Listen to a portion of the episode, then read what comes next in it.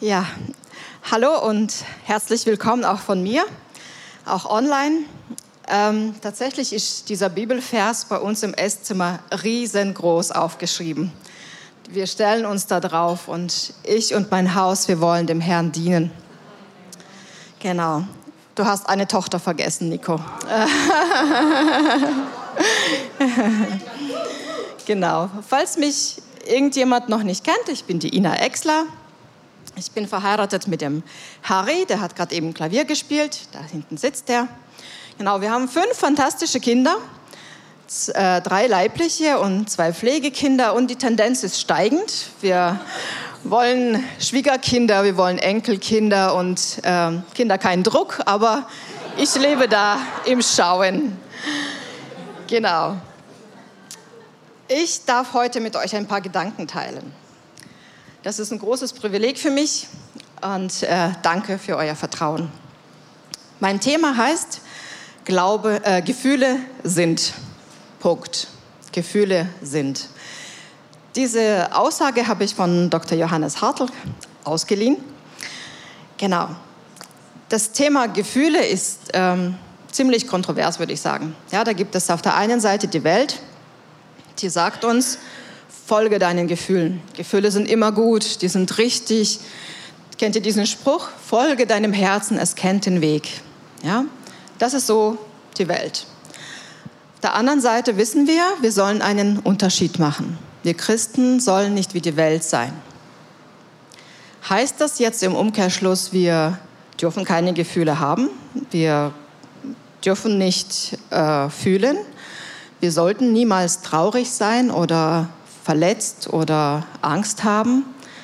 Oder es gibt ja auch so Aussagen, keine Ahnung, habt ihr schon mal gehört, ein Christ kann keine Depressionen haben oder ein Burnout erleiden.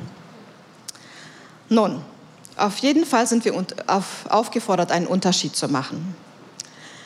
Keine Ahnung, wo ist jetzt der richtige Weg, das richtige Maß? Das wollte ich gerne mit euch rausfinden. Auf jeden Fall habe ich auch schon mal beobachtet, wenn Menschen zu wenig auf ihre Gefühle achten oder zu viel ihren Gefühlen Raum geben, wird das auf jeden Fall immer ungesund. Ich weiß nicht, ob ihr das auch schon mal beobachtet habt, aber mir ist das mal aufgefallen. Das war auch der Grund, warum ich diese Predigt äh, mit euch teilen wollte.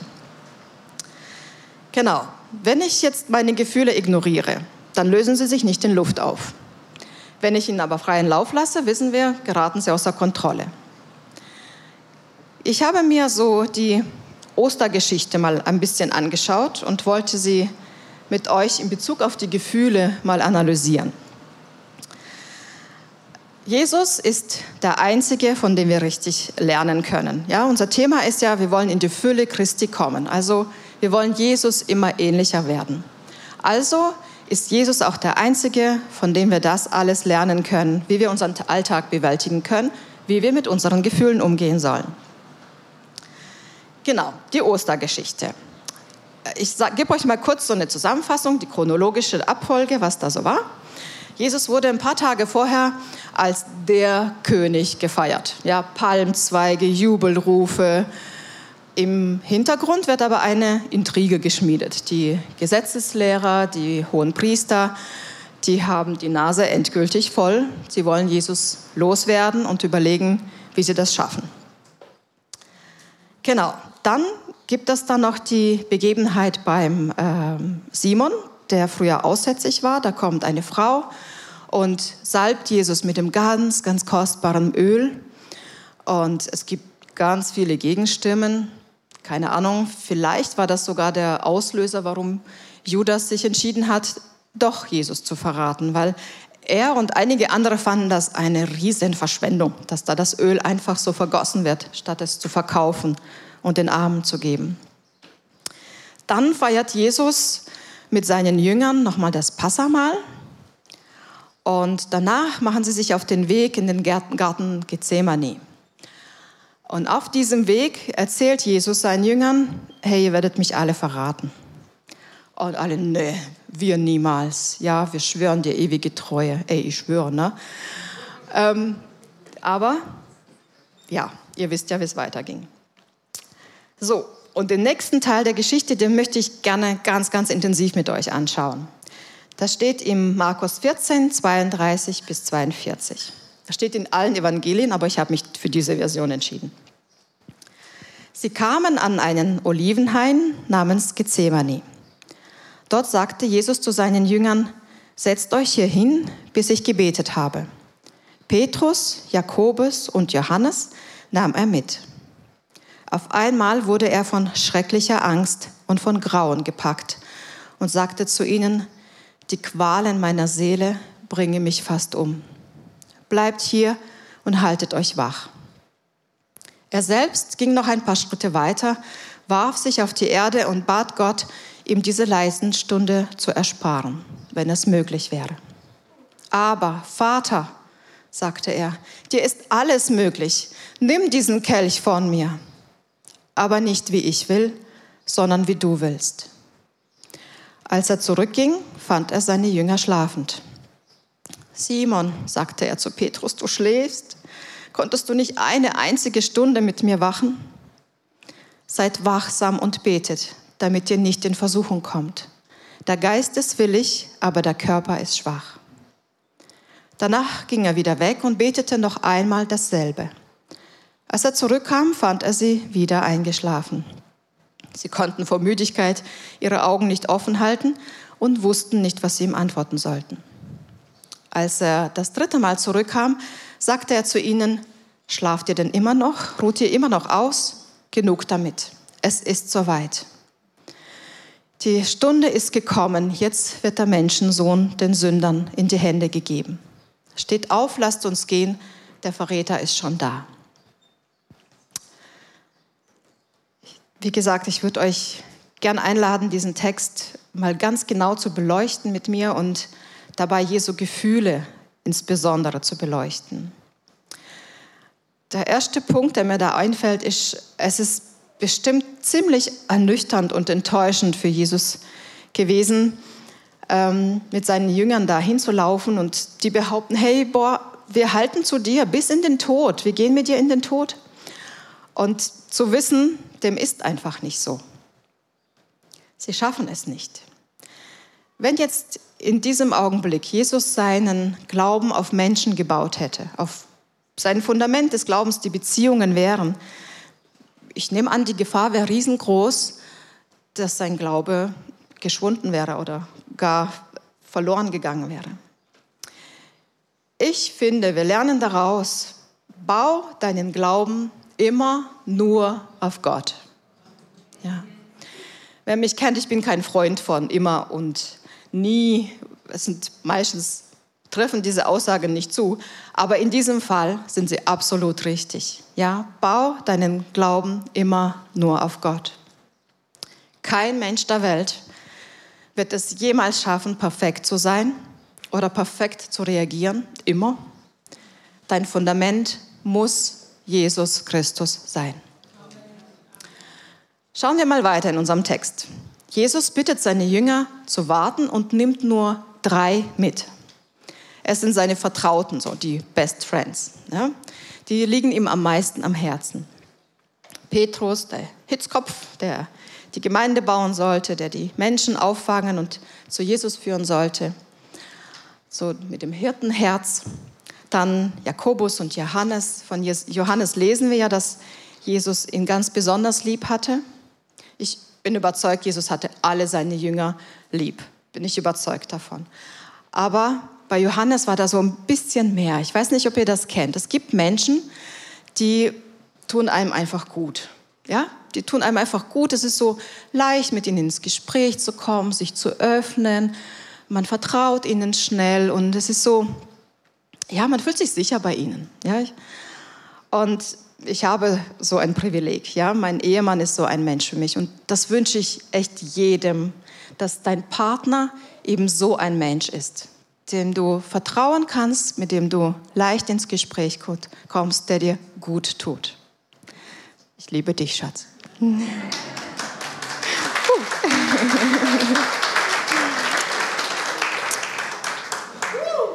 Danke. Nun, Jesus war zu 100% Mensch. Als er hier auf der Erde war, war er hundertprozentig Mensch. Und er hat natürlich Beziehungen gelebt. Ja, er war viel mit seinen Jüngern unterwegs, sie haben zusammen gegessen, sie hatten bestimmt auch Stress miteinander, ja, so 5000 Leute mal schnell mit Essen zu versorgen, stelle ich mir stressig vor. Also ein Leben mit allen seinen Herausforderungen. Im Lukas-Evangelium sagt Jesus vor dem, äh, beim Passamal, ich habe mich sehr danach gesehnt, mit euch dieses Mahl zu feiern. Also ich finde, das sind schon ein paar Stellen, wo wir sagen können, ja, Jesus hatte Gefühle, er hat Gefühle gelebt, er hat sie gekannt. Ja, er kannte Enttäuschung, er kannte Sehnsucht, er hatte Angst, er hat seine Jünger geliebt, ja, er wurde wütend. Weiß nicht, ob ihr die Geschichte kennt, ja, da im Tempel, als er die Händler verjagt und ihr Otternbrut ruft er da, weil sie das Haus seines Vaters missbraucht haben. Also er hatte einen heiligen Zorn auf sie. Jesus hatte Gefühle, das steht fest. Jetzt wollen wir mal beleuchten, wie ist er damit umgegangen, weil wir wollen ja von ihm lernen. Das Beispiel mit dem Passafest, wo er allen seinen Jüngern sagte, ich habe mich danach gesehnt, mit euch dieses Fest zu feiern, das sagt mir so viel wie, hey, gute Gefühle kann ich mit jedem teilen. Ja, ich kann fröhlich sein, ich kann mit dieser Freude alle Leute anstecken. Ich kann Hoffnung leben und ich kann sie zusprechen anderen Menschen. Ich kann Freundschaft leben. Ja, jetzt, die guten Gefühle sind ja meistens auch nicht das Problem. Damit wissen wir ja meistens gut umzugehen. Wie ist jetzt Jesus aber mit der Angst umgegangen? Er hat drei besondere Menschen mitgenommen. Seine Anvertrauten. Zu ihnen hat er gesagt, die Qualen meiner Seele bringen mich fast um. Ich finde, es ist schon mutig, so A als Mann, B als Lehrer, Meister wurde er genannt, so ein bisschen Schwäche zu zeigen und von seiner Angst zu sprechen. Aber Jesus hat nicht die ganze Welt verrückt gemacht und, und ähm, Panik geschoben oder sowas. Nein, er hat sich drei Leute ausgesucht, die ihm nah am Herzen sind und hat sich ihnen anvertraut, hat offen über seine Angst gesprochen und er hat sie um Unterstützung gebeten. Ich lerne daraus, habe gute, geistig reife Freunde, Mentoren, geistige Väter, Mütter. Dürft das nennen, wie ihr möchtet. Es sollen Menschen sein, die geistig reif sind. Jeder von uns braucht Menschen in seinem Leben, die ihm gut tun, die da sind, wenn man sie braucht, die zuhören, die dich auch mal korrigieren, die sagen, hey, nee, da hast du jetzt Bockmist gebaut. Ja? Die mit dir beten, die mit dir weinen, die aber auch sagen, hey, es ist okay, wir haben genug gejammert. Schau mal, wie gut wir es haben. Wir haben einen Gott, der immer treu ist und der nie zu spät kommt. Solche Menschen brauchen wir in unserem Leben. Lesen wir mal weiter. Jesus erzählt von seinen Gefühlen und geht ins Gebet. Man könnte ja jetzt allen nehmen, ähm, er hat doch seine Freunde, hat doch mit ihnen alles besprochen, die beten, ist doch alles gut. Aber wir haben ja schon ganz am Anfang der, der Predigt haben wir ja schon festgehalten, Jesus hat seinen Glauben komplett auf seinen Vater gebaut. Er wusste, woher seine Hilfe kommt. Er wusste, nur sein Papa kann ihm wirklich trösten oder ihm nachhaltig helfen, ihn heilen, stärken, ihm Mut zusprechen. Das Gleiche gilt auch für uns. Nur bei Gott findest du wahren Trost und Heilung. Denn schaut mal, was dann direkt danach passiert. Jesus geht, betet, öffnet seinem Papa das Herz, kommt zurück und was machen seine Freunde? Sie schlafen. Er kämpft, er ist zu Tode betrübt, und das hat er ihnen auch gesagt, und sie schlafen. Im Lukas-Evangelium steht sogar, Jesus war so aufgewühlt, dass er Blut geschwitzt hat. Ja? Er war so verzweifelt, er war im äußersten Ausnahmezustand, Stress pur. Und sie schlafen. Die Tatsache, diese Tatsache bestätigt es noch einmal, wie ausnahmslos wichtig es ist, dass mein Glaube, dass unser Glaube allein auf Gott gebaut ist. Menschen schlafen. Menschen vergessen, sie verletzen, sie enttäuschen uns. Ja? So wunderbar es auch ist, verliebt zu sein. Ja? Denkt immer daran, nur Jesus ist das einzig wahre Fundament, das beständige Fundament. Super. Weiter geht's. Jesus geht wieder ins Gebet. Er wurde gerade von seinen Freunden enttäuscht.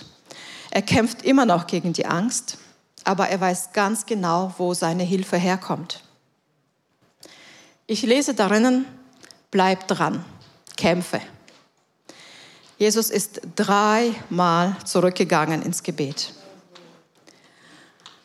Jesus, der hier, als er Mensch war, als Gottes Sohn, trotzdem war das nicht so, dass er auf Knopfdruck jedes Gebet erhört bekommen hat. Ja, er hat gekämpft.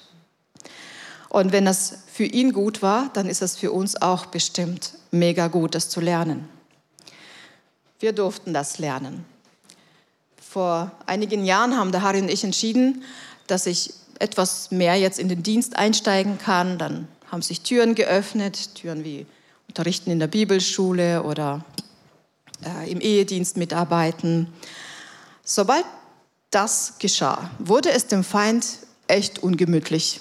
Das hat ihm nicht gut gefallen. Er hat ein besonderes Manöver gestartet und zum Angriff, äh, wie sagt man da, angesetzt. Ich habe wortwörtlich äh, Narben von diesem Angriff zurückbehalten. Ein Tumor musste aus meinem Bein operiert werden. Aber wisst ihr was? Damit hat er uns nicht zerstören können. Ich hatte Menschen, die mich im Gebet getragen haben. Mein Mann, meine Kinder, meine Eltern und Schwiegereltern, meine leiblichen Geschwister, meine Schwiegergeschwister gute Freundinnen und Freunde. Es waren auch diese Menschen, die mich wortwörtlich getragen haben. Die haben mich zum Arzt gefahren, mir die Wäsche gebügelt oder mal die Kinder versorgt. Und die Sarah grinst schon, sie hat äh, mir das operierte Bein in die Badewanne reinhieven müssen, weil ich selber nicht konnte.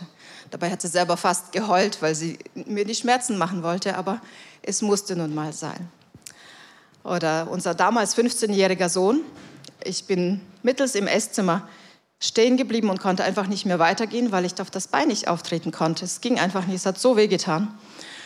Der 15-jährige Kerl, ich hatte damals noch ein paar Kilo mehr, hilft mich über seine Schulter und trägt mich auf die Couch und legt mich da ganz saft hin. Ja. Also dieser Angriff hat uns, wie gesagt, nicht zerstört, weil wir uns entschieden haben, nicht der Angst Raum zu geben, sondern der Hoffnung.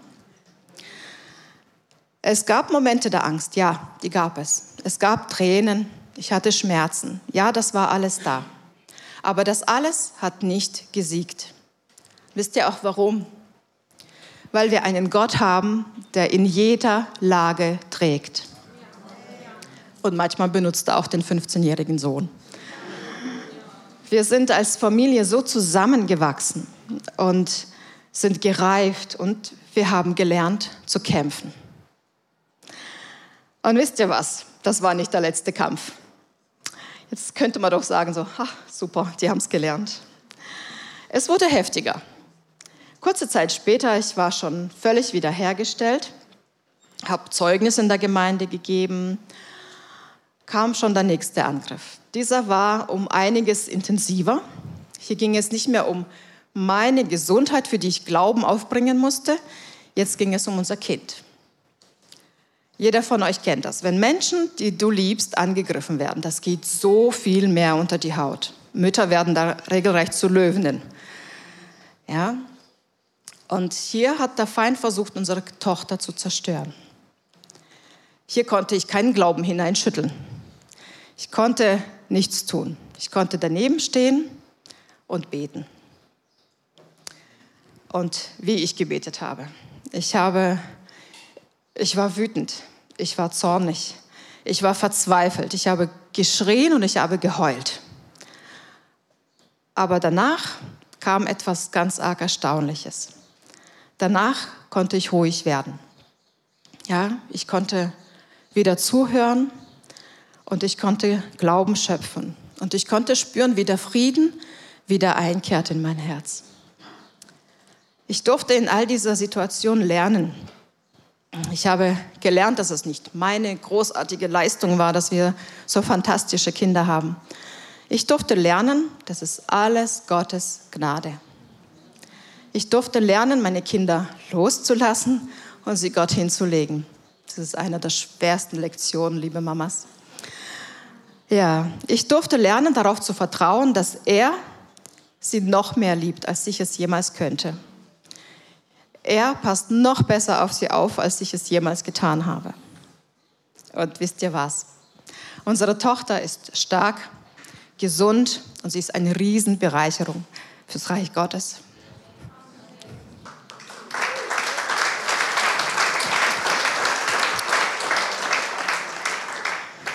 Gott hat sie, er hat mich, er hat unsere Familie in dieser Zeit geformt, gestärkt, beschnitten. Das tut weh, aber das war gut. Das war sehr, sehr gut. Wir sind gewachsen. Und ohne Kampf kann es nun mal keinen Sieg geben. Der Feind mag es gar nicht, wenn wir, wenn wir siegen. Und noch weniger mag er es, wenn wir kämpfen. Weil, wie gesagt, ohne Kampf kann es keinen Sieg geben. Wenn wir Jesus in unserem Leben aufnehmen, wenn wir ihn zum Mittelpunkt unseres Lebens machen, wenn wir uns ihm voll hingeben, dann geschieht eine Veränderung. Dann brennt es in dir und du möchtest Jesus, Menschen von Jesus erzählen. Du möchtest Gemeinde bauen. Ja? Du möchtest Menschen Trost zusprechen, ihnen die einzige Hoffnung zusprechen, die in Gott nur ist. Ja, du willst in der Küche helfen, Silvia, die Menschen mit Essen versorgen. Du möchtest bei der Taufe helfen. Du brennst dafür, den Täuflingen zu helfen. Du wäschst mit Freude die Handtücher und die, und die Lappen und die, alles, was da halt anfällt. Du, du brennst dafür. Das, wisst ihr, was da dem Feind gar nicht gefällt? Eben genau das. Er mag es absolut, überhaupt, ganz und gar nicht, wenn wir etwas tun. Er will nicht, dass wir etwas tun oder dass wir uns verändern. Er ist super zufrieden, wenn wir bequem einen Gottesdienst nach dem anderen genießen, nach Hause gehen und unverändert unser Leben weiterleben. Dann ist er zufrieden. Nur unser Papa im Himmel, der liebt uns so sehr, dass er möchte, dass wir wachsen, dass wir reifen, dass wir gesund und stark werden. Er will Dinge, die wir, so Dinge wie Zorn, Angst, Neid, Ausschweifungen, die Liste ist lang. Er will, dass wir das ablegen und nicht mehr Sklaven unserer Gefühle sind. Schaut mal, jeder mag Babys. Ja, die sind so süß, die riechen gut und die sind so friedlich, wenn sie schlafen. Aber wenn dein Baby mit einem Jahr immer noch nichts dazugelernt hat, dann machst du dir Sorgen. Ja, du magst dir Sorgen, es stimmt etwas nicht. Also, was machst du? Du zwingst deine Kinder zu lernen. Du möchtest, dass aus ihnen Männer und Frauen werden nach dem Herzen Gottes. Eins unserer Kinder war ein bisschen spät dran mit Laufen lernen. Wir waren sehr bemüht, es rechtzeitig zu schaffen. Es musste vor dem zweiten Geburtstag sein. Ich weiß nicht mehr warum, aber der Arzt und die Physiotherapeuten haben das gesagt. Also müssen wir Gas geben. Der Harry ist mit einer Schokolade in der Hand vor dem Kind gelaufen. Ich hinterher, um es aufzuwangen, falls es fällt. Und mit solchen Methoden haben wir versucht, das Kind zum Laufen zu bewegen. Wisst ihr was? Ich glaube, Gott ist noch viel fantasievoller und viel, viel, viel besser darin, uns zum Laufen zu bewegen. Durch unsere Bekehrung haben wir ein vollkommenes Ja zu Jesus gesagt. Wir wurden zu einer neuen Kreatur. 2. Korinther 5, 17. Wenn also jemand mit Christus verbunden ist, ist er eine neue Schöpfung. Was früher war, ist vergangen. Sieh doch, Neues ist entstanden. Ein neuer Geist mit einer Seele, die noch Altlasten mit sich rumschleppt, Verletzungen, Charakterschwächen, Lebenslügen. Die Seele war es gewohnt, den Ton anzugeben und die Richtung zu weisen gibt da so ein ganz tolles Bild von Bernd Trümper aus dem ähm, Buch Brillant Leben. Und das zeigt so richtig schön. Die Seele ist die Lokomotive und sie sagt, wie schnell es wohin geht und wohin es geht vor allem. Die Richtung und die Geschwindigkeit. Und ihr erinnert euch, die Welt sagt uns genau das. Folge deinem Herzen, es kennt den Weg. David sagt aber in den Psalmen, Herr, erforsche mein Herz, ergründe mich, prüfe mich, oh Gott, erkenne meine Gedanken, sieh, ob ein gottloser Weg mich verführt. Wenn die Seele die Führung hat, dann hat jedes Gefühl seine Daseinsberechtigung und wir sind ihnen ausgeliefert. Nach der Bekehrung ist es aber der Geist, der die Führung übernehmen muss. Ist doch klar, dass die Seele da nicht kampflos aufgibt. Sie hat ja jahrelang das Sagen gehabt und jetzt auf einmal wird sie vom Thron gestoßen. Wenn jetzt unser Geist, ja, der ist mit Jesu Geist verflochten und er gibt jetzt die Richtung an. Er sagt der Seele, was zu tun ist. Psalm 103 sagt das so wunderschön. Lobe den Herrn meine Seele und vergiss nicht, was er dir Gutes getan hat. Also der Geist gibt das, den Befehl an die Seele, lobe den Herrn. Und die Seele sagt dann dem Körper, äh, wir loben jetzt den Herrn. Also stehen wir auf, machen Anbetung, danken Gott für all das Gute in unserem Leben. Gut, wenn wir jetzt all diese Punkte, die wir bis jetzt erarbeitet haben, nochmal anschauen kommt die Bau deinen Glauben immer nur auf Gott, haben wir festgehalten. Habe gute, geistig reife Freunde, Mentoren, geistige Väter, Mütter. Nur bei Gott findest du wahren Trost und Heilung. Und als letztes bleib dran, kämpfe. Wenn wir jetzt diese Punkte anschauen, können wir dann die Fragen, die ich am Anfang so provokant gestellt habe, so darf ein Christ sich schlecht fühlen, Darf man als Christ traurig sein oder sogar verzweifelt sein? Können wir die jetzt beantworten, diese Fragen? Ich würde sagen, ja. Ja, du darfst traurig sein. Ja, du darfst auch mal verzweifelt sein. Und es gibt Tage, an denen es uns nicht gut geht. Aber es ist wichtig, dass, wir, dass es nicht über uns herrscht. Jesus ist dreimal zurückgegangen und hat gebetet. Er hat von seinem Papa alles gesagt, was ihm auf der Seele lag. Ja, er hatte sogar den einen Vorschlag, vielleicht können wir das Sündendilemma irgendwie anders lösen. Ja? Aber für uns Christen, für uns reife, gesunde Christen, ist der zweite Teil des Satzes der ausschlaggebende. Aber nicht mein Wille geschehe, sondern deiner. Mach also einen Punkt unter all das Leid und die Angst, die dich plagen, und lass es alles vor Gottes Thron liegen. Vertrau dem Herrn, dass er nur das Beste für dich im Sinn hat und keine Fehler macht und nie zu spät kommt. Sprich mit Vertrauenspersonen und nimm gute Ratschläge und Korrektur an. Diese Gefühle werden sich wieder einschleichen wollen. Aber wir, also du und ich, wir haben die Autorität, sie zu verbannen. Ja? Nein, in Jesu Namen, ich bin frei von Zorn, Angst, Traurigkeit. Hier kannst du einsetzen, das, wovon du frei werden möchtest. Jetzt will ich euch noch kurz erklären, warum ich den Titel Gefühle sind gewählt habe. Weil sie nun mal einfach sind. Sie sind weder schlecht noch gut, sie sind einfach da. Wir sind fühlende Wesen, weil Gott uns so geschaffen hat. Ja? Und es ist gut, wenn wir auch überprüfen, warum wir etwas fühlen. Ähm, was steckt dahinter? Was muss ans Licht gebracht werden, damit es keine Macht mehr über mich hat? Vielleicht steckt hinter meinem Zorn Unvergebenheit, hinter meinem, meiner Angst Enttäuschung oder Verletzungen. Es ist gut hinzuschauen, es loszulassen, damit wir frei sind. Wir entscheiden, welches Gefühl und wie ausgelebt wird Manchmal, ich weiß nicht, ob ihr das kennt, manchmal wache ich auf und habe Kopfschmerzen oder ich wache sogar vor Kopfschmerzen auf. Dann ist der Tag schon gelaufen, ich habe schlechte Laune. Einfach automatisch. Ich weiß nicht, kennt das jemand? Bitte sagt irgendjemand, ja, oh ja, danke, danke, danke, danke. Jetzt habe ich die Wahl, ja, ob ich mich dem hingebe und genervt durch den Tag gehe oder ob ich sage, nein, in Jesu Namen, schlechte Laune, raus hier. Die Freude am Herrn ist meine Stärke. Und dann gehe ich zur Arbeit, ich laufe meistens zur Arbeit, dann habe ich ein bisschen Zeit. Und dann kann ich den ganzen Weg in Zungen beten oder Gott danken für all das Gute in meinem Leben. Die Laune verändert sich. Das ist wirklich eine hundertprozentige Garantie.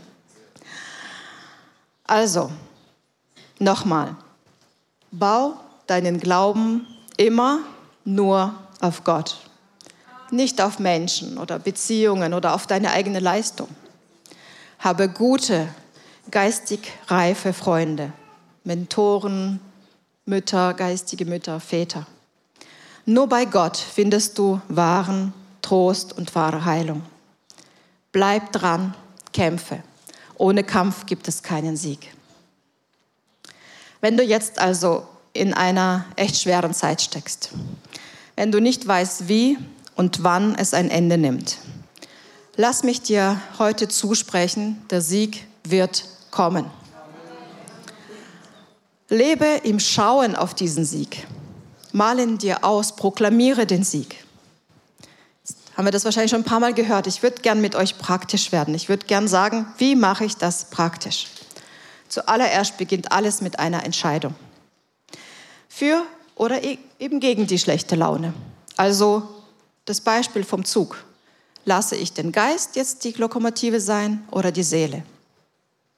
Sprich laut aus. Ich bin frei von Zorn, Angst, Zweifel, Traurigkeit oder was auch immer dich gefangen hält.